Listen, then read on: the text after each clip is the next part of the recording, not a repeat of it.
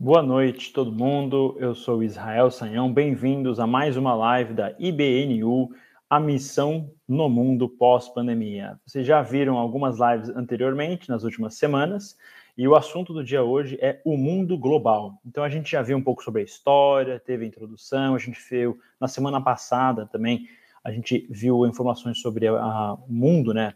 A, mais focado na região do Brasil e a situação da pós-pandemia. E agora eu vou falar de um cenário um pouco mais global, né? Eu estou, no momento, morando na Holanda. Eu passei os últimos três meses aqui, eu mudei de país. E eu tive uma experiência muito especial nas últimas semanas, nos últimos meses. E eu gostaria de fazer uma avaliação mais geral da situação do mundo todo pós-pandemia e como que isso implica na nossa missão como igreja, a fé cristã, como que a gente vai trabalhar esse assunto, né? Então, a primeira coisa que eu, eu queria abrir né, a, a, discussão é com o versículo de Marcos, a, capítulo 16, né, a, o versículo 15, a, que Jesus vai falar o seguinte, né, e disse-lhes, vão pelo mundo todo e preguem o evangelho a todas as pessoas. Então, o assunto, todo mundo falou nas últimas semanas sobre a questão da pandemia, e é muito interessante que na época do Novo Testamento, na época do ministério de Jesus na Galiléia, na pequena regiãozinha né, do o Império Romano, a ideia de vão pelo mundo todo e preguem. Então, o que eu acho isso muito especial, muito diferenciado e muito icônico, na, especificamente do texto bíblico, é a noção do mundo todo. Porque todas as, as cidades, vilarejos, comunidades e povos que viviam e existiam no período em que o texto bíblico todo foi escrito, eles nunca tinham noção da dimensão do globo todo, do mundo interconectado.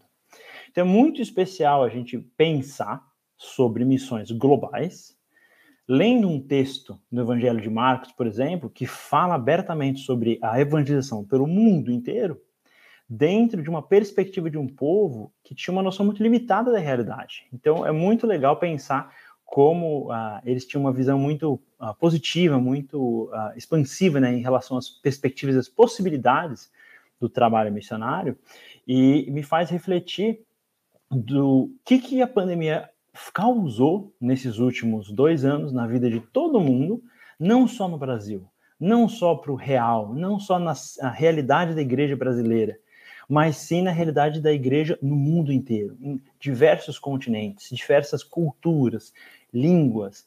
E, de certa forma, essa pandemia, ela uniu muito o mundo e dividiu muito o mundo. E esses dois elementos vão ter um impacto muito significativo para a nossa perspectiva uh, de missão global. Porque, como a igreja, com um projeto de uh, expansão do reino e um projeto de impactar mais vidas, uh, para que essas vidas glorifiquem a Deus no longo prazo, o que, que, a gente tem que fazer e o que, que, aconteceu com o mundo? Então, muitas coisas negativas aconteceram e muitas coisas positivas aconteceram.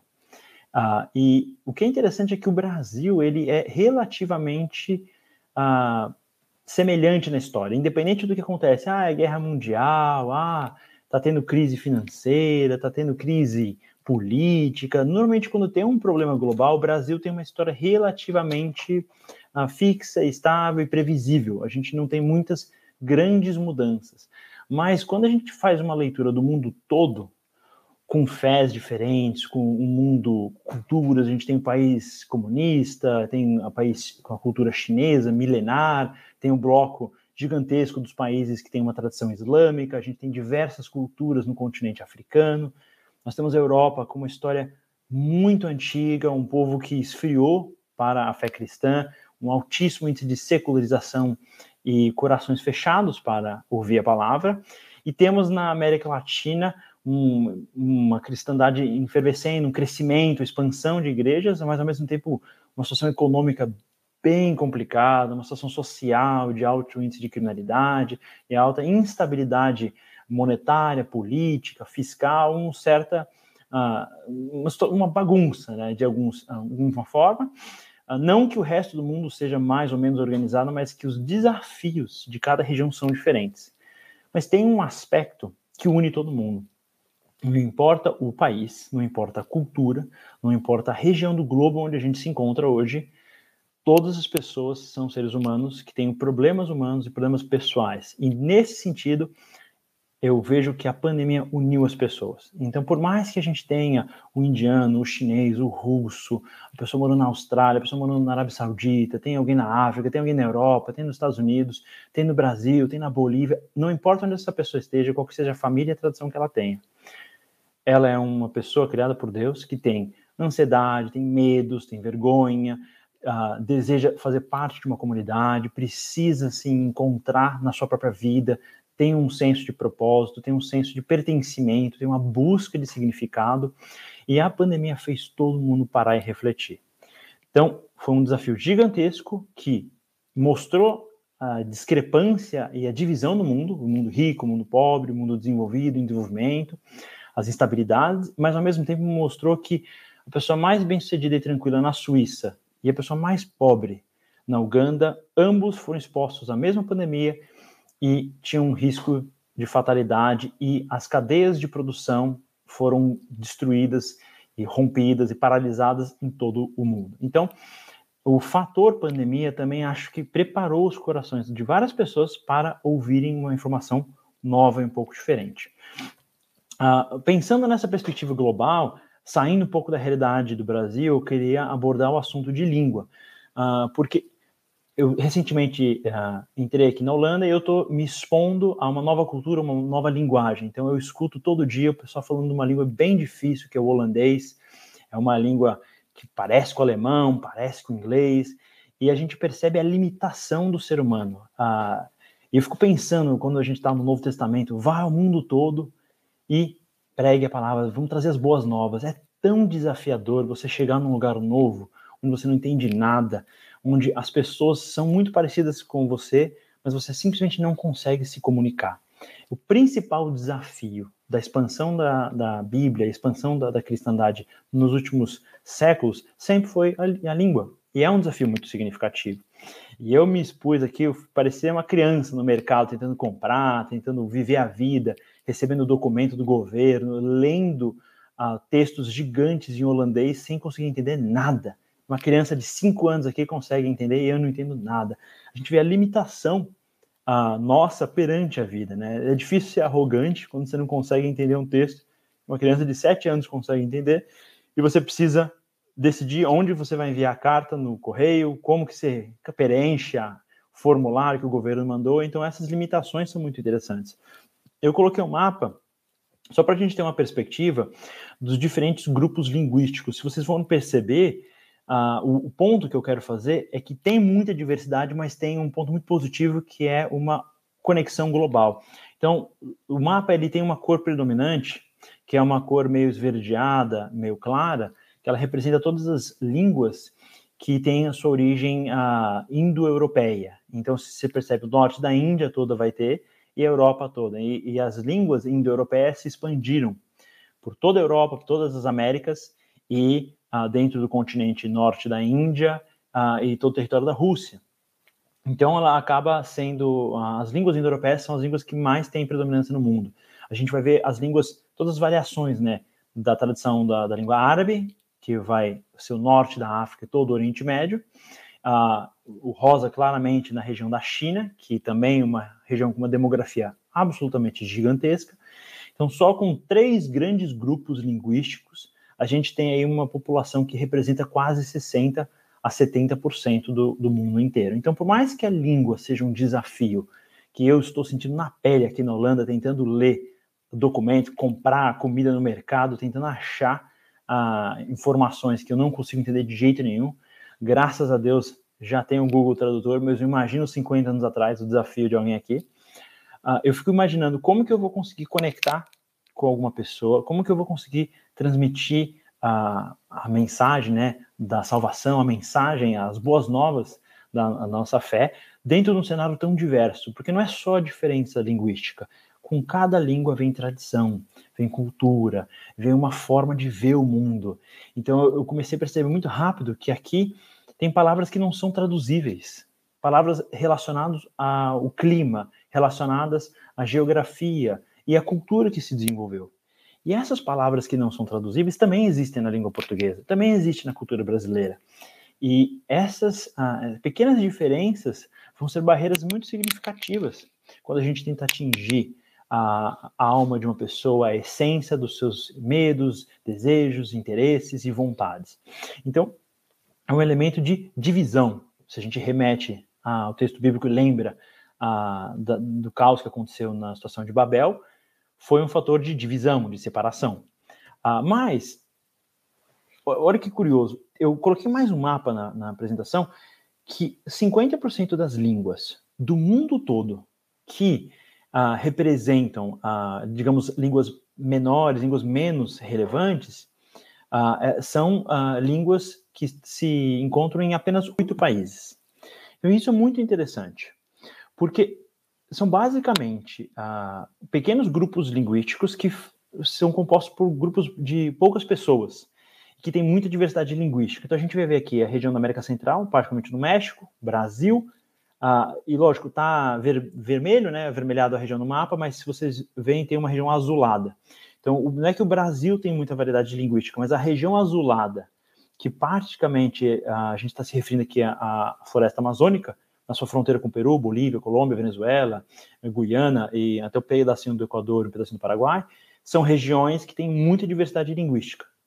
E, então, são muitos povos pequenos que têm a sua língua muito específica. E isso vai ser também na bacia do rio na, na Nigéria, né? Que também tem a região toda uh, da onde vieram a maior parte dos escravos importados do, no Brasil vieram dessa região da África. A gente vê na Índia, no norte da Índia, toda a região da antiga Indochina, né? O sul da, da Ásia, o sul da, da China e na região do, das ilhas em volta da Indonésia. Então são pequenos locais que têm muita diversidade. Então isso é interessante metade da diversidade linguística está muito concentrada em pequenos grupos de pessoas.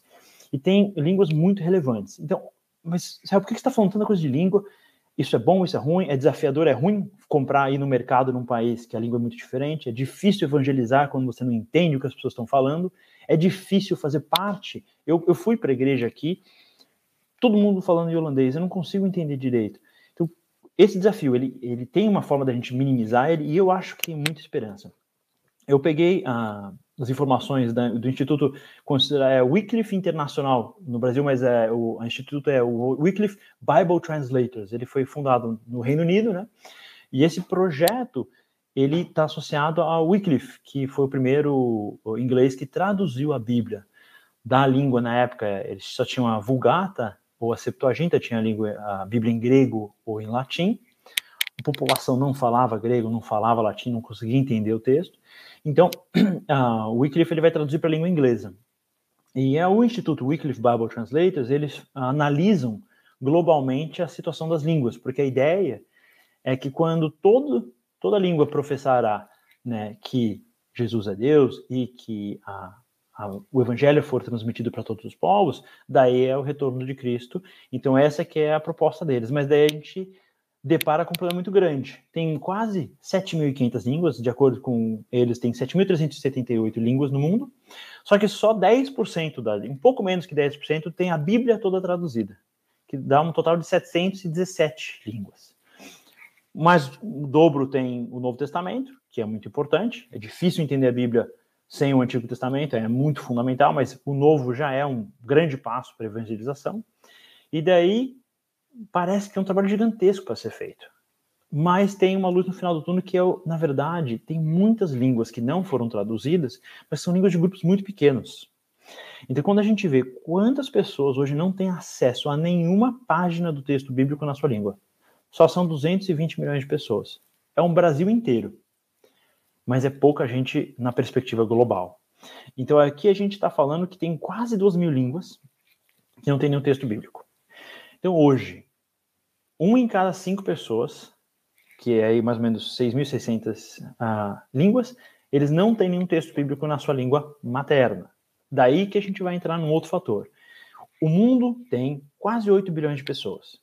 Então a gente está falando que se um quinto das pessoas não tem acesso ao texto bíblico na sua língua materna, é quase um bilhão e meio de pessoas. É muita gente. Mas longe dos 220 milhões que não tem nenhum texto na sua língua. E daí que eu quero uh, sair da questão negativa de precisar traduzir, esse, essa preocupação da gente traduzir a Bíblia para 8 mil línguas diferentes, para 7 mil línguas diferentes, e pensar que quando a Bíblia foi escrita em grego, em hebraico, no contexto da antiguidade, depois foi traduzida para o latim no ambiente romano, o mundo era muito dividido, o mundo era muito longe, as estradas eram de terra, de pedra, o meio de transporte era via animal, era muito difícil de você transmitir uma ideia de um lugar para o outro, o correio era lento, tudo era lento. E a gente não está mais nesse mundo, a gente está num mundo globalizado, a gente está num mundo onde uma doença que surgiu na China, em poucos meses, já tinha contaminado o mundo inteiro. Então, está tudo muito, muito, muito mais rápido. O desespero da pandemia de 2020 foi tentar reduzir a velocidade que a, essa doença se espalhou pelo mundo. Da mesma forma, coisas boas podem se, uh, ser distribuídas e enfim, disseminadas dentro uh, do planeta Terra de uma velocidade muito, muito elevada. E daí entra a questão quais são as línguas que realmente estão impactando o mundo. Eu, eu coloquei esse mapa, eu acho esse mapa muito legal. Eu acho que é de alguma startup de que são especializados mesmo em uh, curso de língua. O que eu acho muito legal desse mapa é que se você dá uma olhada, tem grandes blocos linguísticos, né? Então a gente vai ter o bloco linguístico inglês, que vai estar tá a Austrália, Nova Zelândia, né, Tasmânia, a gente tem o Reino Unido na Inglaterra e tem América do Norte, né, Estados Unidos e Canadá. Uh, mas esses são os países que falam nativamente inglês, primeira língua inglês. Agora metade da Europa praticamente fala inglês como segunda língua. Uh, daí a gente tem outra língua muito falada, que é o espanhol. A gente vê o mapa, basicamente, tudo que é no sul dos Estados Unidos, tirando o Brasil, eles falam espanhol. Então, a gente percebe que sim, tem muitas tribos e povos e pequenas comunidades que falam várias línguas diferentes na América Latina. Mas praticamente todo mundo fala ou espanhol, ou português, ou inglês. Então, nós temos a diversidade, que é uma coisa boa, uma variedade linguística, que é um desafio para a expansão da fé cristã, só que ao mesmo tempo a gente tem línguas que unem povos, unem pessoas, e isso não é uma coisa só de hoje. Se a gente parar para pensar que Jesus vai usar a língua aramaica dentro do contexto do Oriente Médio na época em que ele fazia o seu ministério na Galiléia, a gente para e fala, mas por que, que Jesus usou aramaico? O aramaico era a língua dos judeus? Os judeus não falavam hebraico? Por que, que ele usava aramaico? Porque aramaico tinha sido a língua que foi utilizada por impérios anteriores. Então, vai ter o seu berço na região do Império Acadiano, mas a Síria usava. A, a Babilônia, a Síria, acabaram usando o aramaico como língua meio que administrativa do seu governo e acabou atingindo o, o, os povos que foram influenciados por eles. A mesma coisa a língua grega. Por que, que o Novo Testamento vai ser escrito em grego? Muito simples. Toda a região de Israel e a região do Oriente Médio foi dominada pelos gregos. Então a língua, ela também tem um aspecto de conexão do poder político regional. Quando a gente pensa dessa questão do globo todo, a língua é um elemento muito importante de conexão humana, de capacidade de influência humana. Então, os Estados Unidos quer influenciar o mundo, todo mundo tem que entender os filmes dele todo mundo tem que entender as histórias deles. Então, aprender o inglês é muito importante para eles exercerem a sua influência. Aí a gente olha para o bloco oriental do mundo, a gente vai ver, por exemplo, a Rússia.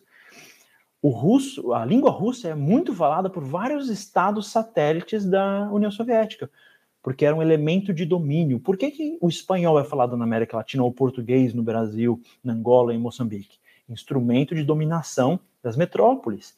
Mesma coisa da língua árabe por mais que cada país árabe tem, sim, a sua a peculiaridade, as suas variações da língua árabe, essencialmente você tem um grande, uma grande região, uma grande zona de influência cultural, linguística, que une as pessoas. Então, hoje, se a gente quiser fazer um projeto evangelístico dentro do mundo árabe, a gente vai usar a própria ferramenta que o Islã usou para se expandir. A mesma coisa vai ser, ah, por exemplo, na Índia, onde você tem uma variedade absurda de línguas, mas o hindi, pela demografia da China, que tem mais de um bilhão de pessoas, o hindi é falado por praticamente um bilhão de pessoas. Então, é uma língua que une um grupo cultural, religioso, sociológico, mas ao mesmo tempo é uma porta de entrada, uma porta de acesso a eles. E se a gente vê, por exemplo, Bengali, né, que é de Bangladesh, ou o japonês, são línguas muito isoladas de um pequeno país que tem muita população, diferente do chinês ou do russo, do árabe, que se espalha para uma região muito mais diferente, muito mais ampla, né, o próprio espanhol, mas são línguas que têm um impacto muito relevante de união das pessoas. Eu coloquei um pouco mais de estatística, porque isso me trouxe muita alegria pensar. Eu, eu coloquei agora é, bastante número, mas basicamente eu fiz duas listas que são quantas línguas maternas existem, né, e quantas línguas efetivamente são faladas.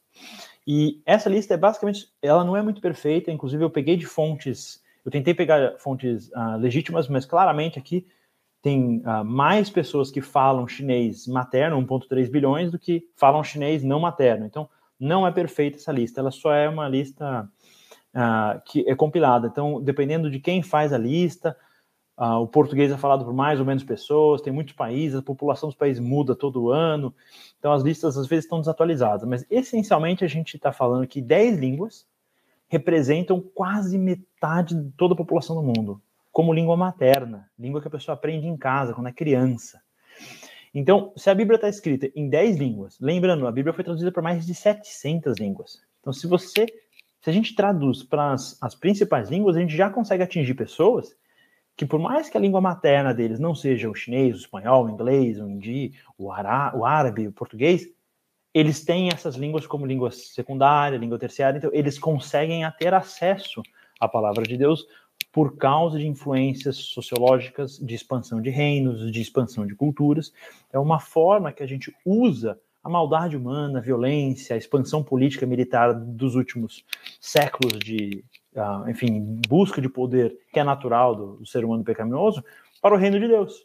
A gente usa a tentativa expansiva e violenta do homem para abençoar a vida de pessoas através do acesso à palavra, às Sagradas Escrituras por uma língua que foi ensinada por um conquistador. Então isso é muito especial pensar que o próprio Novo Testamento é escrito por uma língua de um conquistador grego, mostra que isso não é um desafio para Deus, o criador do universo, mas sim mais uma ferramenta que ele pode usar para a expansão do reino.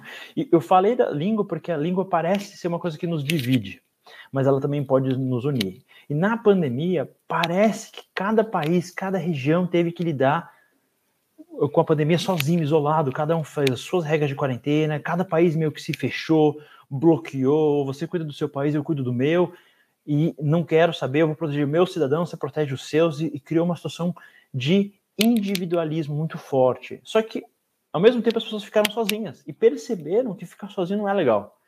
Que a gente precisa conviver com o próximo, que a gente precisa de dependência, de conexão humana. Então, a gente teve um altíssimo índice de sofrimento por esse isolamento. Ah, então, Seguindo a lógica, o que eu vejo que foi um impacto muito grande, que é muito importante para missões globais, foi uh, saindo dessa transição, dessa lógica super antiga, associada a, ao mundo antigo, grego, romano, onde nasce a fé cristã, onde ela começa a se expandir na velocidade muito elevada para as condições que eram oferecidas para o mundo atual, pós-globalização, pós-união. A gente está tão conectado ao mundo que uma pandemia que podia ter sido local foi super global. Que uma informação, uma notícia que saiu ontem, passa dois dias ela já é notícia antiga no mundo inteiro, que é o mundo digital. E a pandemia fez com que uma plataforma que nem o próprio YouTube, onde todo mundo está assistindo, virou a maior ferramenta de todas as igrejas no mundo inteiro. Desde a Dinamarca, na China, no Japão, no Brasil, todas as igrejas conseguiram operar através de plataformas digitais como o YouTube para conseguir uh, continuar, manter o seu funcionamento, para as pessoas conseguirem se manter conectadas. Eu vinha, quando eu cheguei aqui na Holanda, eu fiquei impressionado, eu conheci um pessoal que passou a pandemia inteira fazendo um pequeno grupo totalmente digital. E é diferente do Brasil, o pessoal que é um pouco mais frio, um pouco mais reservado, um pouco mais cada um no seu canto. Então é muito impressionante uh, eles decidiram fazer isso, eles mantiveram contato, fazendo oração e, e tinha um indivíduo que participava que ele era meio tímido, então ele não ligava a imagem, ninguém via ele. Então ele participou de um pequeno grupo durante quase dois anos sem ninguém ver ele. Daí depois que acabou a pandemia, o pessoal foi se encontrar e pela primeira vez eles foram ver uma pessoa com quem eles participaram de um pequeno grupo durante quase dois anos sem nunca ter visto as pessoas. Então, o mundo digital ele abriu muita oportunidade, particularmente para a expansão do evangelho, porque as pessoas sentiram uma dor, sentiram algum desafio e de repente a gente conseguiu ter eh, dentro do mundo digital as igrejas conseguiram se expandir através desse mundo digital. Não, vou nunca menosprezar a, o encontro físico e presencial, que é muito fundamental para a vida humana. A gente, nós não somos seres digitais, mas é como se o mundo digital fosse um braço adicional para a gente conseguir alcançar um pouco mais longe. Outra coisa que aconteceu muito especial é o consumo de conteúdo digital via VPN. Todo mundo sabe que tem região no mundo inteiro que a gente não tem acesso à informação por controle de, enfim, governos, enfim, de órgãos e instituições que são contra a fé cristã. E VPN é uma forma que foi utilizada durante a pandemia para acessar conteúdo que estava disponível, só que não no seu país. Então isso é uma coisa muito interessante. E a tradução digital. Eu mesmo fui abençoado por tradução digital porque eu mudei de país, eu precisava ler, precisava conseguir ter acesso ao conteúdo e eu não conseguia entender, eu não conseguia ver. Eu consigo traduzir textos imediatamente na internet. Então a, a, eu fiquei pensando, caramba, o, o Wycliffe tentando traduzir a Bíblia do latim no século XII para o inglês. O desafio, ele tinha que entender, o latim não entendia, pegava o hebraico, pega o manuscrito, vai na biblioteca lá de carruagem, chama aquele padre que mora não sei onde, que consegue entender o texto, é super difícil, e eu aqui pego meu celular, eu aponto a imagem aqui, eu consigo traduzir a Bíblia pra, de qualquer língua, é tão acessível, tão fácil. Então, os avanços tecnológicos e as circunstâncias abriram as possibilidades de uma maneira muito especial. E, de certa forma, muitas fronteiras que existiram imediatamente dissiparam e não são mais relevantes. Porque a fronteira ela existe fisicamente, mas no mundo do home office, no mundo do digital, no mundo de cada um ficando num ambiente reservado, o fato de existir a fronteira fisicamente não impede a comunicação e a interação entre as pessoas que é o que aconteceu. Uma hiperdigitalização uh, de todas as pessoas, uh, especialmente uh, dentro das igrejas, que eh, foi muito atingida. Né? Igreja é muito perigosa. Eu, por exemplo, trabalhava com turismo, ainda trabalho, de certa forma, antes da pandemia, o turismo foi totalmente congelado. Você vai fazer uma viagem em grupo para Israel, como? Se você não pode se expor à pandemia. A igreja vai juntar 600 pessoas, como? Se você não consegue juntar. Então, muitas áreas foram muito atingidas ah, pela pandemia, não conseguiram se movimentar, mas eu ainda consigo ver, ouvir, aprender sobre Israel, eu ainda consigo participar da igreja digitalmente. Então, isso realmente é muito especial. Ah, você não tem como alguém não ter acesso mais à palavra de Deus. Está tudo expandido via digital. Uh, eu também fiz uma compilação pensando nesse nível de impacto para a gente pensar na dimensão do mundo. Porque vivendo no Brasil, a gente tem um costume de focar muito na nossa realidade. Ah, então, os problemas nossos são muito graves, lá fora do mundo é tudo melhor. Não, o Brasil tem problema político, o Brasil tem problema econômico, o Brasil é um, é um caos, mas lá fora é melhor. E uma certa ilusão, é aquela grama do vizinho sempre mais verde. Então, a ideia é que sempre em outro lugar vai ser melhor. E quando a gente vê, ah, de acordo com a ONU, tem 193 estados membros, né, da ONU.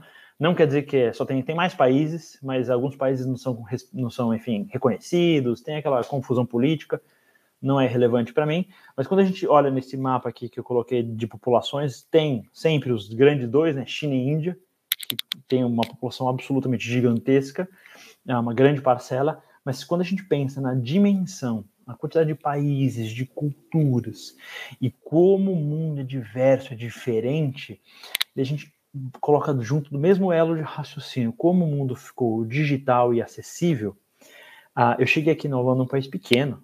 A Holanda não tem nem 20 milhões de habitantes. A Holanda tem menos gente que a região metropolitana de São Paulo. Né? E daí eu fui para uma igreja pequena, que a igreja não tem uns 300, 400 pessoas que participam da igreja, e eles tinham um pastor que chegou na igreja para usar uma sala. Ele falou: Olha, eu tenho aqui uma pequena igreja na Índia. Nossa, é verdade? Mas quantas pessoas seguem? Ah, 180 mil pessoas seguem a página da nossa pequena igreja na Índia. E o pastor holandês levou um susto. Ele falou, caramba, 180 mil pessoas. É a maior igreja, não tem nenhuma igreja na Holanda com 180 mil pessoas. Mas na Índia era uma pequena igreja, de uma região que tem 300 milhões de habitantes. Então, a dimensão do impacto ah, de uma igreja que utiliza ferramentas digitais para atingir almas, atingir pessoas que estão sofrendo no planeta inteiro, é muito especial. Se os, os nossos antigos, se a gente vai 100 anos atrás, vários missionários de diversas igrejas que pegaram tudo que eles tinham, entraram no, no, barco, no navio, foram do outro lado do mundo, estudar uma língua por três, quatro anos para conseguir ter acesso a um novo povo. Hoje, com um canal no YouTube, uma igreja na Noruega consegue atingir um milhão de pessoas na Índia. Uma igreja na Índia consegue atingir um milhão de pessoas na Nigéria. Então, o impacto disso para a, o crescimento da fé cristã, inclusive, não vai ser dimensionado hoje. A gente vai ter noção do impacto disso nos próximos 30, 40 anos, das décadas que vão passando, a gente vai conseguir mensurar o impacto disso na vida das pessoas, né? Então, isso é uma coisa que eu acho muito, muito especial, muito positiva. Uh, e a pandemia, ela simplesmente pegou um processo que estava acontecendo, que ia acontecer de qualquer forma, ela acelerou de uma maneira muito intensa, uh, por causa do sofrimento da dificuldade humana, que é natural. Mas, uh, seguindo um pouquinho, eu queria fazer uma avaliação, uh, até em respeito, eu estou acompanhando direito um tempo, mas uma avaliação geral dos países, o que, que aconteceu no mundo com Covid-19 e qual que é a reação que a igreja pode ter, que seria boa e seria ruim. Daí eu elenquei 10 itens aqui que aconteceram, que foi caos econômico, inflação, fome, logística global foi um caos, os governos tentando resolver migração, efeito psicológico, dívida, situação climática e países em conflito. Esses 10 itens, eles geraram muito transtorno, muita tensão, muito desespero no mundo inteiro. Então, quando a gente pensa no Brasil, ah, o Brasil teve caos econômico. Não foi só o Brasil. O mundo todo teve caos econômico. Tem países que vão demorar 10, 20 anos para retomar o que eles tinham na economia. Tem países que conseguiram se blindar temporariamente dos efeitos. E parece que está tudo bem mas a conta chega mais tarde. E a questão é, por causa desses desafios, vem a tensão, veio a ansiedade, veio o medo. Então, por exemplo, o petróleo sempre teve um problema econômico no petróleo. Teve o choque de petróleo mais de 50 anos atrás. Tiveram, inclusive eu tô aqui na Holanda, todo mundo aqui só anda de bicicleta. E eles não andam de bicicleta porque eles acham saudável, porque eles acham bonito, porque eles acham melhor do que carro. Andar de bicicleta na chuva não é melhor que carro. Eles andam de bicicleta aqui por quê?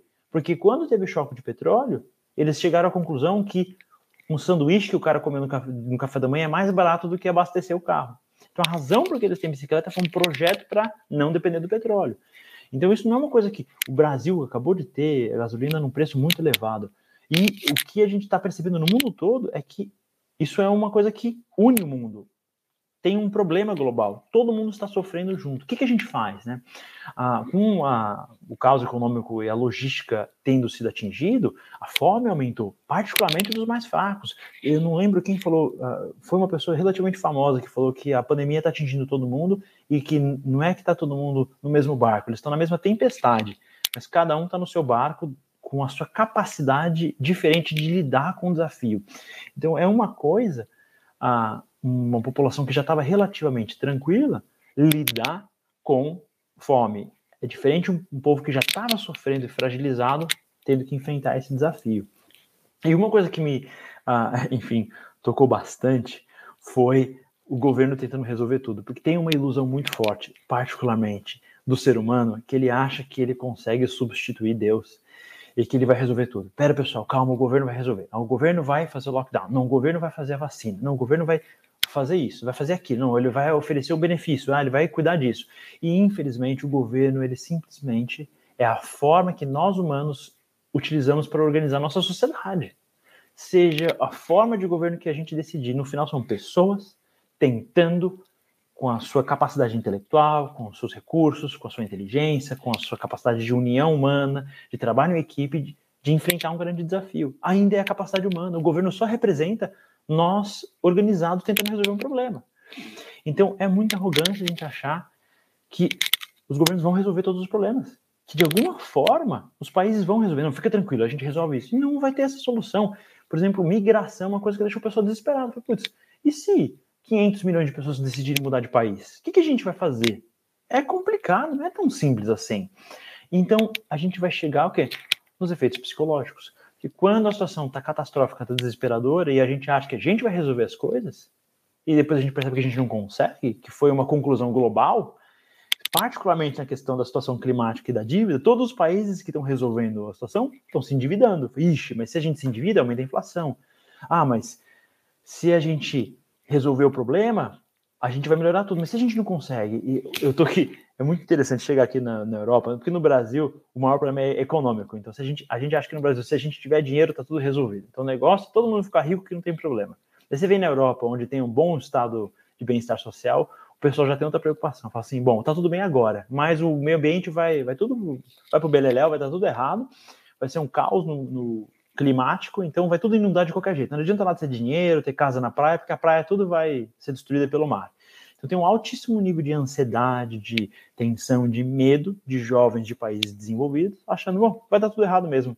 O clima vai engolir tudo que a gente construir, então nem adianta a gente tentar. Então, o nível de é, desespero psicológico que atingiu nos últimos anos, especificamente por causa da pandemia, foi muito elevado e daí vai o Talibã lá fazer explosão, não sei aonde, e as notícias saindo de conflitos, não sei aonde o Talibã está atacando, ele vai restabelecer o governo e vai ser complicado, então traz muita ansiedade. Pensando em tudo isso, eu acho que é importante a gente respirar com calma e remeter à Bíblia. Vamos pensar em 1 Coríntios. Assim permanecem agora esses três: a fé, a esperança e o amor. O maior deles, porém, é o amor. Quando penso nesse texto, eu penso o seguinte: espera um pouco. Primeiro que a gente tem que ter fé, e fé em Deus, não fé nos homens. Então, toda vez que a gente põe a fé nos governos para resolver, fé na, na, dívida, fé na situação humana, a fé na solução que não consegue lidar com os problemas sempre vai ser descabida e sempre vai gerar só mais sofrimento. Então, o governo representa o ser humano tentando trabalhar em conjunto para resolver o problema. A gente não consegue, a gente precisa de Deus. Então, ter fé no que realmente dá para ter fé é o que importa. Outra coisa é ter esperança, porque muita coisa vai dar errada. Isso é normal sempre vai ter desafio. Agora, a diferença entre um terreno baldio e um palácio é alguém que tinha esperança que o terreno baldio podia virar um palácio. E ele gastou seu tempo e energia para construir alguma coisa. Então, não desistir porque tem um desafio. Não desistir porque teve uma pandemia. Não desistir porque a situação econômica está um caos. E sim parar, pera um pouco. Temos esperança. Agora está ruim, amanhã vai melhorar. E o amor sendo a prioridade, porque eu sinto que a pandemia ela fez com que muitas pessoas pensaram em nível individual. Se eu cuidar da minha saúde, tá tudo bem. Parece que se alguém tossisse, ixi, eu vou ficar longe, fico com medo, fico tenso, ah, não, não vai me contaminar. Essa coisa de eu vou me cuidar, cadê o amor? Cadê a comunidade? Então, não estou defendendo todo mundo sair tossindo na cara dos outros, mas a ideia é que as pessoas são importantes. Ser amado é importante. Fazer parte é importante. E do outro lado, eu acho muito bom ressaltar ah, o Mateus 6,34, um texto muito especial de Jesus, que é, portanto, não se preocupe com amanhã, pois o amanhã se preocupará consigo mesmo, basta cada dia o seu próprio mal. Então, quando eu vejo gente jovem ansiosa com o problema do clima, desesperada, ah, mas o Estado está se endividando muito, não, mas o que a gente vai fazer com as migrações? Mas, ah, mas a fome no mundo, mas a inflação, mas um caos, mas o que a gente vai fazer? A gente tem que respirar fundo e falar que se preocupar com tudo que vai dar de errado não resolve nada. Basta cada dia o seu mal. Se cada pessoa separar o dia para resolver o problema que tem que resolver naquele dia e deixa amanhã para amanhã, a gente vai ficar melhor, a gente vai ter mais energia para enfrentar. Então, como uma sociedade, se todas as 7,9 bilhões de pessoas tivessem é, essa energia, esse foco para enfrentar cada desafio diário, com certeza problemas gigantescos vão ser paulatinamente vencidos. Com a fé em Deus e não nos homens, com esperança que o futuro vai ser melhor do que o passado e, lógico, em comunidade, com amor ao próximo. Para mim, isso foi uma coisa que eu, eu achei fundamental. Uh, assim, realmente fundamental. Uh, eu quero continuar, estou aqui de olho no horário, uh, ah, para a gente não perder o finalzinho aqui da, da aula um assunto que muitas pessoas já me perguntaram, conversei muito sobre isso recentemente, uh, particularmente sobre o Islã, por causa da confusão lá do Afeganistão, do, do, do Talibã, e porque desde que eu vim para a Europa, no Brasil, na América Latina de forma geral não tem muito isso, mas aqui na Europa parece que tem um desespero da situação do Islã. E o Islã realmente é uma coisa muito delicada porque eu mostrei no mapa das línguas que a gente tem culturas diferentes. E a cultura representa muito mais do que simplesmente uma língua, é uma forma de ver o mundo. E a gente tem que entender como as outras pessoas pensam. Eu acho muito importante respeitar as pessoas que têm a fé islâmica, entender como eles pensam, porque a gente só consegue amar alguém se a gente consegue entender eles. E eu coloquei esse mapa primeiro para mostrar que o, a região de impacto da, da fé islâmica é muito grande, só que a diversidade de cores mostra a diversidade de pontos de vista. Então você acha que só evangélico tem um monte de denominação? Não, Islã também tem um monte de denominação. E o pessoal briga um com o outro porque eles têm opiniões diferentes. Mas eles têm uma ideia geral que une eles, e essa união é muito, muito interessante. E ela ah, conecta eles. Da mesma forma, a cristandade tem uma grande união entre todas as pessoas da fé cristã que têm uma ideia essencialmente semelhante com pequenas diferenças de como praticar de uh, doutrina e teologia. Lógico, tem gente que dá mais ou menos valor e gosta de ter pouco mais de conflito, mas de forma geral tem uma semelhança muito grande. Então o Islã é, é muito. Uh... Eita, tá fazendo muito barulho no som. Eu acho que eu tô balançando aqui, deixa eu segurar direito. Bom, se continuar fazendo barulho, me avise. Uh, mas, enfim, o Islã ele é uma, uma região muito complicada em vários sentidos. E vindo aqui na Europa, tem uma ansiedade muito grande. A Europa, que é uma região que tradicionalmente, pelo menos nos últimos centenas de anos, foi cristã, ou enfim, onde a, o cristianismo primitivo se expandiu pelo Império Romano, onde aconteceu a Reforma Protestante, uma grande, um grande ambiente, enfim, de tradição cristã, de repente começa a surgir mesquita para todo lado, e se pergunta: isso é, isso é bom, isso é ruim, o que está acontecendo? O que a gente faz com isso? Quando a gente pensa no Islã dentro desse contexto, eu fiz uma seguinte divisão que está nesse próximo slide. Na esquerda é a, o percentual de muçulmanos que existe dentro dos países. E à direita é a visão negativa que a população local tem dos muçulmanos. E olha que interessante. Proporcionalmente, Tirando Chipre, que é uma ilha no Mediterrâneo, que no norte tudo pertence à Turquia, que é um país islâmico, a, se você pega, por exemplo, Bulgária, França, Suécia, que são países com grande percentual de, de pessoas de tradição islâmica, né, Bélgica, Holanda, todos eles representam uma minoria muito pequena proporcionalmente, mas tem um estardalhaço muito grande sociológico, porque é muito diferente. De repente, num país com uma tradição cristã, com um monte de mercadinho de Natal, com muitas tradições historicamente cristãs, de repente tem uma mesquita, tem um monte de gente vestida com roupa diferente, isso gera uma tensão. Então, se a gente olha à direita, você vai ver países, particularmente uh, países que tiveram fronteira com países islâmicos que, que nem a Grécia, com fronteira e conflito com a Turquia, ou a, própria, enfim, região mais do sul, a Hungria, a República Tcheca, tiveram um histórico de conflito com o Império Otomano, você tem um altíssimo índice de rejeição. Então não dá para descartar que tem um desconforto sociológico do Islã dentro do ambiente europeu, que gera divisão. Mas eu não gosto de ver com esse olhar, porque a gente está perdendo uma oportunidade muito especial. Muito especial, porque a, a gente sabe, conhece aqui, eu pus o mapa da janela 1040. É uma janela famosa, é, enfim, latitude e longitude, onde essa região que é, basicamente representa todo o sul da Ásia e o norte da África é uma região muito difícil para a, a, gente expandir a fé cristã com um projeto missionário. Então é muito desafiador. Então não acho sábio, não acho legal a gente ficar com medo dos muçulmanos entrando na Europa, porque é a maior oportunidade que a igreja vai ter de atingir o mundo islâmico. Eu mesmo cheguei aqui recentemente, já tive a oportunidade de conversar com pessoas do Afeganistão, uh, com pessoas uh, de regiões bem tradicionais islâmicas da Turquia, eu conversei com pessoas que vieram da Síria, e essas pessoas têm família no Afeganistão, têm família na Síria, têm família, e eles conversam, eles ligam. Eu tive uma oportunidade muito especial de tomar café da manhã com um turco religioso, bem muçulmano, na lojinha dele de bicicleta, muito especial conversa, ele ligou para a irmã dele, mostrou, mostrou eu e minha esposa para ela, foi uma situação muito divertida, bem tranquila. Então, atingir a vida desse homem que está aqui na Holanda, num mundo totalmente inóspito para ele, um mundo cultura germânica, frio, todo mundo comendo comida de carne de porco, pessoal bebendo álcool à vontade, e ele muçulmano não pode beber álcool, não pode comer porco, se sente meio descolado, meio, meio longe se nós conseguimos atingir uma pessoa dessa nesse ambiente onde ele já está desconfortável, a, a, possibilidade de impacto é tão especial. Então, eu fui aqui na igreja local e eu tive a, a, uma, uma experiência muito especial de ver pessoas de tradição islâmica de países islâmicos numa igreja cristã evangélica louvando a Deus e amando. E eu, eu tive uma experiência muito emocional para mim que eu conheci um, um, senhor afegão que a paixão dele é música. Ele é apaixonado, ele toca o piano, ele ama música. E eu perguntei para ele, mas, mas você consegue tocar música na, na mesquita? Você pode louvar lá, né?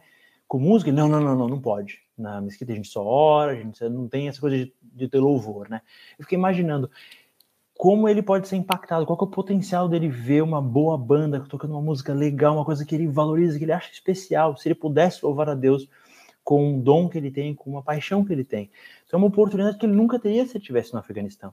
Então, na minha visão, a gente pode inverter da mesma forma que a língua invasiva de um povo dominador é uma coisa negativa na essência, ela é uma porta, é uma ferramenta que a gente pode usar para missões globais. Usar línguas de dominadores para evangelizar povos que foram subjugados.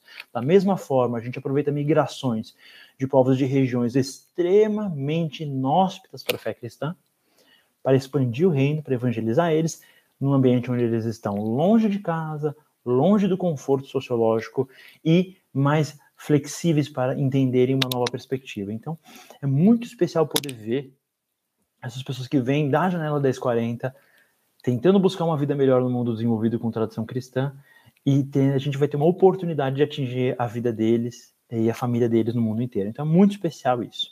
Uh, então, eu para fechar mais ou menos, eu estou fechando aqui, eu tenho uh, três slides para finalizar a aula. Uh, o que eu queria fechar primeiro é a pandemia trouxe muito medo, muita preocupação. Uh, vai tudo dar errado, vai tudo acabar. então, eu trouxe três elementos que eu queria refletir. Primeiro é que os efeitos da pandemia, quais são eles para o crescimento da fé cristã? Eu acho que eles são essencialmente positivos. Eu acho que é muito bom o ser humano reconhecer como ele é limitado, como ele não está no controle. E quando a gente tem esse reconhecimento, é mais fácil de conectar com Deus. Então, nesse sentido, a pandemia ela só mostrou a limitação e a fragilidade humana. E o tempo passa, as coisas vão melhorar. A gente tem esperança. Se os apóstolos estavam sendo perseguidos e crucificados e assassinados podiam ter esperança, por que, que eu não posso ter? Sim, então, sim, tem espaço para alegria e para uma perspectiva positiva. Então, o sofrimento de todo mundo na pandemia é uma oportunidade para a gente falar sobre as boas novas. E isso não faz diferença onde a gente está no mundo. Ah, e o que eu percebo aqui, especificamente na Europa, é que tem muita gente sofrendo, que tem recurso, que está bem, parece que está tudo bem. Ah, o que eu conheci de gente com recurso, que teve famílias eh, dilaceradas, muitas famílias divorciadas, porque isso foi aceito já faz muito tempo aqui, é muito comum. Praticamente todo mundo que eu interagi dentro do ambiente aqui social tem ou o pai, ou o parente, ou ele divorciou, isso é super comum. Famílias desmontadas, muito, muito comum. A quantidade de pessoas que têm problemas emocionais, o índice de suicídio elevado. Eu conversei com um cara, ah, não, eu namorei uma menina, tinha complicado, daí ela, infelizmente, ela cometeu suicídio. Caramba! É, por que, que uma pessoa com tanto recurso financeiro, com tanta oportunidade, vai tirar sua própria vida? Ela tinha uma enfermidade espiritual, ela precisava de esperança. Então não adianta ter um carro bonito, uma casa bonita, tá tudo certinho, a vida sem uh, sabor, sem, sem significado, sem propósito. Uh, então, infelizmente, as pessoas tiram sua vida num lugar tão desenvolvido. Uh, outro, outra coisa que eu acho muito interessante, que é o item 2. Uh, então, o barulho voltou. Peraí. Bom, se o barulho voltar de novo, vocês me falam. Estou tentando manter o microfone sem obstrução, mas só mandar mensagem de novo se travar de novo o microfone. Mas o, o ponto 2 é a questão do medo e sensação de incapacidade, uh, de ter vitória mediante o desafio enfrentado. Eu acho que muitas pessoas sentiram muito medo, porque uh, o Covid ele igualou as pessoas. Não importa quão rico e poderoso você é, as primeiras cidades que foram atingidas pela pandemia eram cidades muito ricas, norte da Itália, Alemanha, Suíça, e de repente, o pessoal descobriu que não importa quão rico você é, você pega essa doença e você morre também. Você pode ser famoso, você pode ser importante, você pode ser poderoso, você pode ser o cara mais relevante do mundo. Você pode morrer dessa doença. E você não consegue ver ela, e ela está fora do controle e vamos fazer vacina, mas demora, porque o ser humano demora para enfrentar os seus desafios. A gente depende de Deus. Então, o que é legal para vencer o medo é sua fé em Deus e a esperança no, uh, no que o Senhor traz para nós. E isso é muito importante, muito especial para mim. Então, o último é o estado emocional e psicológico das pessoas nesse momento de abundância e escassez. Isso eu acho muito importante ressaltar, porque uh, eu, eu não sei se eu coloquei no, no PowerPoint, acho que eu coloquei uma, uma menção do, do Sócrates, mas ele fala sobre isso, o, o filósofo. De, quando a gente está na abundância, é muito comum a gente ficar de boa, curtir, falar vai dar tudo certo. Tem uma certa arrogância, uma certa a gente conseguiu, eu tenho recurso, eu estou no controle, vai dar tudo certo. Quando tem escassez, a gente fica desesperado. Ixi, vai faltar dinheiro. Ixi, vai ter caos. Nossa, não dá para abastecer. Nossa, o preço está caro. Nossa, o que, que eu vou fazer? Nossa, eu perdi meu emprego. Ah, eu, eu tinha uma agência de viagem durante a pandemia. É desculpa para ficar desesperado, para ficar em pânico. O que, que eu vou fazer? Agora com a minha vida? a gente tem que respirar fundo e reconhecer que Deus está no controle, que a situação vai passar, que no futuro vai ter, a gente tem que ter esperança que no futuro vai ter vitória. E é importante respirar fundo e não deixar nossas emoções nos dominarem, nem com desprezo a Deus quando tem abundância, nem com excesso de desespero, medo e pavor e ansiedade quando a situação vai mal. E para finalizar o que eu queria falar hoje, eu queria trazer o otimismo que é, eu acho que é a palavra que fecha a minha perspectiva. Inclusive, eu lembrei sim, tá embaixo no notismo, a citação que eu fiz de Sócrates, para saber que Deus revelou né, a sua verdade através da Bíblia, mas tem sabedoria que o ser humano tem acesso através do, do, cérebro que Deus mesmo criou dele. Então, Sócrates, que é um filósofo muito inteligente, vai falar: lembre-se que não há nada estável nas relações humanas. Vulgo, a vida humana é um caos tipo a pandemia. Portanto, evite exaltação exagerada na prosperidade e também a depressão exagerada na adversidade. Então, se as coisas dão bem, calma, respira fundo e reconheça que Deus ainda é Deus, que a gente não é dono de tudo e a gente não tem que ser arrogante, desprezar os outros e achar que a gente é superior aos outros. E quando as coisas dão errado e quando tudo vai para o buraco, respira fundo, não deixa a depressão atingir a gente. Vai passar, tenha fé. E eh, vendo os personagens na Bíblia, a gente vê que os altos e baixos acontecem com todo mundo. E é importantíssimo ter esperança e fé em Deus. Senão, nem vale a pena enfrentar a vida. E por que que eu vou finalizar com uma visão de otimismo? Eu fecho isso porque quando eu faço uma leitura breve da história, eu vejo que o Império Romano foi o principal inimigo da fé cristã. Nossa, que império mal perseguiu, perseguiu, perseguiu. De repente, a fé cristã vira a religião oficial do império. Vai dar tudo certo. E daí existe um colapso, o império rui, a economia entra em inflação, as fronteiras são dilaceradas, entram migrantes do norte, povos germânicos, é uma caos, uma confusão. O que aconteceu quando caiu o Império Romano? A igreja cresceu, ela se estruturou, ela vai consolidar, daí os povos germânicos migram, invadem, trazem paganismo, é um caos que acontece? A igreja cresce. Então vai ter sim o mosteiro saqueado por vikings que vão falar: nossa, o que, que a gente vai fazer? Esses bárbaros estão matando a gente, queimando a igreja. O que, que Deus está fazendo? Está deixando os vikings saquear as igrejas? Vai passar 50 anos, o, o rei viking está usando uma cruz no pescoço e ele é uh, um fiel rei católico. Então é muito impressionante como a gente não pode ficar com o olho limitado com a realidade onde tem o sofrimento, porque no final sempre vai ter vitória de Deus. Ele criou o mundo, ele está no controle, não tem como ele ter derrota. Quando a gente pensa, por exemplo, nas perseguições e guerras religiosas que aconteceram no século XIV e XV na Europa, no, a gente acabou de comemorar os 504 anos da Reforma Protestante na semana passada. O que aconteceu quando teve um caos, guerras? Vamos para as Américas, vamos expandir. A igreja expande para um continente inteiro. As Américas todas têm uma tradição cristã, fruto de um caos, de uma instabilidade que a Europa enfrentava naquele período. Ah, quando a gente pensa nas principais guerras que aconteceram nos últimos 100 anos, a Primeira Guerra Mundial, a Segunda Guerra Mundial e a Guerra Fria, pensa que a Europa sempre esteve em guerra. A gente vê, estuda um pouco de história, só tem guerra para todo lado, está toda hora tendo guerra. E a guerra mais terrível foi a Segunda Guerra Mundial. Quando ela acabou, o pessoal falou: pera um pouco, deve ter uma forma mais razoável de organizar nossa relação entre países. E surge a União Europeia, surgem vários tratados que vão acabar desdobrando no ambiente europeu, que hoje é raríssimo. Se pega a história é, europeia, um ambiente de paz absoluta, onde todos os países estão distribuindo fronteira e eles estão tranquilos, e mesmo com a pandemia, a união foi preservada. E quando a gente pensa na Guerra Fria, eu tenho eu lembro meu professor na faculdade que ele assistiu à crise de mísseis nucleares de Cuba, Estados Unidos e Rússia. O pessoal fala, ah, vai acabar o mundo, vai ter guerra nuclear, vai todo mundo se acabar. Não, não teve guerra nuclear. Tá todas as bombas tudo apodrecendo nos hangar militar, gastaram uma grana inútil para fazer um monte de bomba que nunca vai usar. Cadê a ameaça? Não aconteceu. Então a ansiedade, o medo, a certeza que vai dar errado é sempre infundada, porque Deus está no controle. Daí a pergunta é: ah, mas e a China?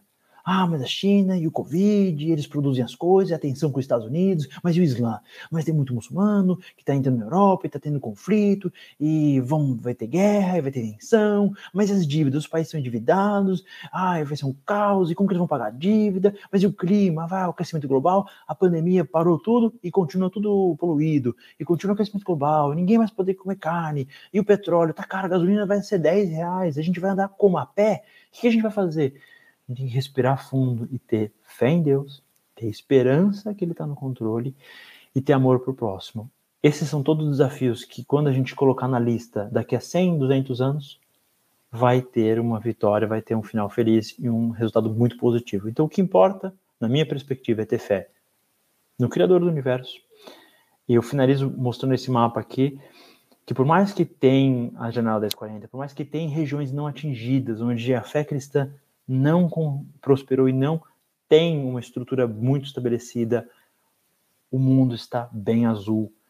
O impacto da fé cristã está por, o mundo todo, a Europa, os Estados Unidos, América Latina, toda a região do sul da África, a Rússia, enfim, muitas pessoas dentro do mundo da, da Janela 1040 conhecem a Cristo, têm acesso às Sagradas Escrituras, então tem muita razão para alegria, para otimismo e para positividade, porque quando a gente coloca que tem uma população de quase 2 bilhões e meio de cristãos, tem uma outra população de muitas pessoas que conhecem sobre Cristo e decidiram não segui-lo. E tá tudo bem, é a relação deles com Deus. Mas a gente tem que fazer a nossa parte, que é professar e ensinar e trazer as boas novas. O que as pessoas vão fazer com essas novas, eles escolhem, eles decidem, é entre eles e Deus. Então é com isso que eu vou encerrar a parte de exposição. Eu vou abrir para perguntas e eu preciso ah, provavelmente ver como que eu vou acessar essas perguntas aqui, porque eu não estou vendo direito, mas deixa eu ver se eu acesso aqui. Como que eu vou ver as perguntas? Olá, eu sou a Clary e eu estou ajudando aqui na transmissão. Então, eu estou olhando aqui os comentários e tem uma pergunta se o material vai ser disponibilizado eu acho que pode disponibilizar sim. Eu te passei né, o material. Uh, pode disponibilizar, só não sei qual é a melhor forma. Vou mandar no WhatsApp. A gente vai ver, então, a melhor forma para poder disponibilizar os materiais.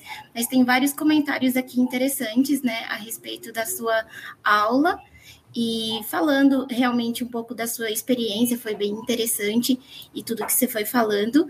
É, aí tem alguns comentários, eu posso colocando eles aqui para você, pode ser? Pode ser, eu só não estou conseguindo ver. Eu posso tirar o PowerPoint já? Pode. Tá, já deixa eu tirar aqui.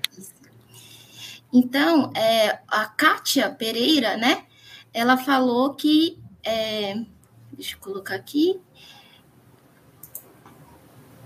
A Kátia Pereira, ela falou sobre a questão da igreja digital como tem sido uma ferramenta gigante e ela está no Emirados Árabes e ela foi alcançada. Que então, especial, olha que interessante. tem aqui também a Ana Maria Gomes, né, que ao ouvir as considerações tão válidas, né, sobre o mundo é, digital, ela não pode olvidar os milhares de crentes sem domínio básico do uso da internet, principalmente os idosos. O que você acha, Israel, sobre isso? Eu ouvi muito isso, eu sempre valorizei, né? E falei sobre a necessidade de usar ferramentas digitais antes da pandemia e eu escutava muito isso. Assim, não, mas não, não vai dar para usar, porque tem um pessoal que não está acostumado, que nunca usou, que é difícil. E melhor a gente tentar, vamos pegar o papel mesmo. E a questão é que a tecnologia, ela tem muitos problemas, mas ela é liberta. Ela, ela é o que eu falo, ela é uma extensão de braço. Você quer alcançar uma coisa. Se você usa a ferramenta, você alcança muito mais longe.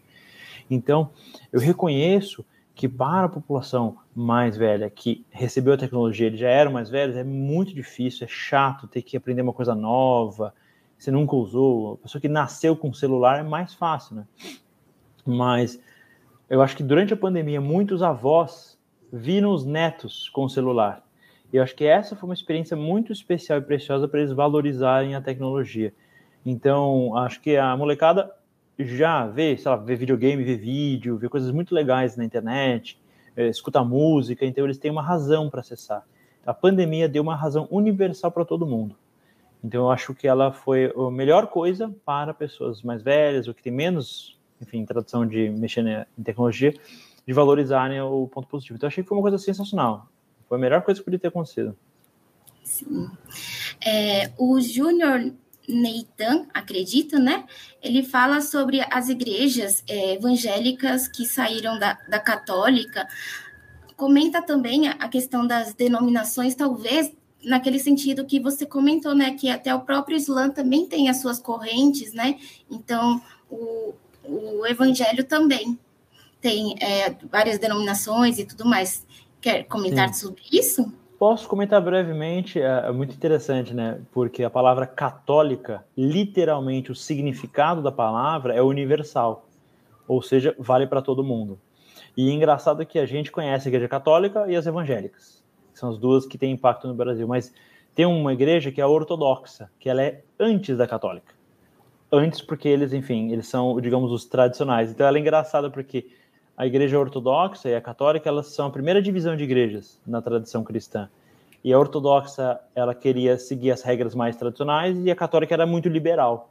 Daí chega a reforma protestante e muda algumas coisas. Daí hoje a gente tem muitas denominações diferentes, uh, que cada um tem uma visão um pouco diferente, e eu não acho que necessariamente isso é ruim. O que eu acho ruim é focar nas diferenças. E aí que está, acho que o erro eu vejo que Jesus ele nunca dividiu, ele sempre uniu. Então, não tem problema a pessoa fazer o que ele prefere ou, ou ter uma, uma tradução do perfil que ele acha mais interessante. O que eu acho ruim é, é ver cristãos brigando entre si. Tem tanta gente que precisa do amor de Cristo, precisa da história da salvação para mudar a vida deles, sofrendo, enquanto isso tem a galera tretando em casa. Né? Então, eu acho que é, é muito importante se unir no, uh, com que é, o que nos une é maior do que o que nos separa. Acho que isso que fecha a minha posição sobre essa tradição. Por mais que tem várias igrejas, o que nos une é maior do que nos separa. Então, é, eu acho que para mim é isso que fecha esse debate. Perfeito. É, a Isabel Costa, então, ela está nos lembrando aqui que o material, para receber o material, precisa se inscrever pela faculdade teológica, e aí você consegue ter acesso aos materiais dessa aula, ok? Ah, e por legal. último, tem aqui o comentário né, do Jackson, que ele fala, né? Vivemos na globalização e pode ser, é, e, pode ser observado reflexo na igreja com parcerias entre denominações e missões diferentes, diminuindo custos e potencializando alcance. Isso é viável no formato digital? Nossa, eu acho que é viável sim. Porque o que é interessante é que ele falou muito especial que o Jackson falou. Uh, eu vi muito projeto missionário Inclusive, se a gente pensa, por exemplo, na Assembleia de Deus que veio para o Brasil, os dois missionários que vieram da Suécia, eles vieram, na verdade, eles são suecos, mas vieram via Estados Unidos, né? Eles usaram inicialmente uma igreja batista. Então, a Assembleia de Deus ela vai se desenvolver a partir, do, digamos, do, do porão lá da igreja batista. Então, esse trabalho em parceria, e depois a Igreja Assembleia de Deus, se não me engano, atingiu mais de 20 milhões de pessoas hoje no Brasil. Ah, então, acho que parcerias interdenominacionais são muito especiais. E o que a, o mundo digital nos trouxe são novas plataformas. Então, uh, se você tem, sei lá, 50 milhões de seguidores uh, numa plataforma digital, isso é uma ferramenta, um acesso, é como se a pessoa tivesse um lugar físico. Então, eu vejo sim que essa, esse trabalho conjunto, se já tem uma, uma ferramenta que atinge um, uma, um país, um, uma comunidade, se já tem projetos que são, estão sendo realizados num país muito hostil ao cristianismo, sim, seria muito especial. Eu vi um projeto muito especial no Oriente Médio, que era uma parceria da Igreja Católica e de igrejas protestantes, fazendo um projeto ao mesmo tempo. Eu achei isso muito especial, porque Jesus é o mesmo, né? Muito bom. Então, acho que é, é, é, são esses mesmos comentários que chegaram aqui e as perguntas. Eu enviei também aqui o link, pessoal, para poder fazer a, a inscrição para esse curso e receber o material. E tem mais alguma coisa que você gostaria de encerrar a aula? Eu acho que é isso mesmo. Eu só encerraria aqui, ah, depois de toda essa experiência da pandemia, eu fecharia mesmo com uma palavra de otimismo que não importa quão desafio tiver a nossa vida hoje, eu falo eh, até pela minha vida pessoal, que eu enfrentei um desafio muito, muito complicado nos últimos dois anos, e eu nunca tive tão feliz e tão conectado com Deus. Eu acho que o desafio é uma oportunidade para a gente se reconectar com Deus. Então, acho que para todo mundo que está estudando, enfim, aprendendo, a pensar que isso também é uma ferramenta de expansão do Evangelho. Quando a gente está quebrado, Deus nos atinge quando as pessoas estão quebradas, a gente pode atingir elas também. E uh, esse é um momento muito especial para a expansão do evangelho. Então, minha palavra é de, de otimismo e de ânimo. Fé, esperança e amor. Fé em Deus, esperança que o futuro vai ser melhor e amor ao próximo, acho que é o caminho e vai dar muito certo. Daqui a 5, 10 anos a gente vai estar comemorando. Muito bom, muito bom. Então é isso e até a próxima aula, pessoal. Valeu, pessoal. Boa noite para todo mundo. Até mais. Boa noite.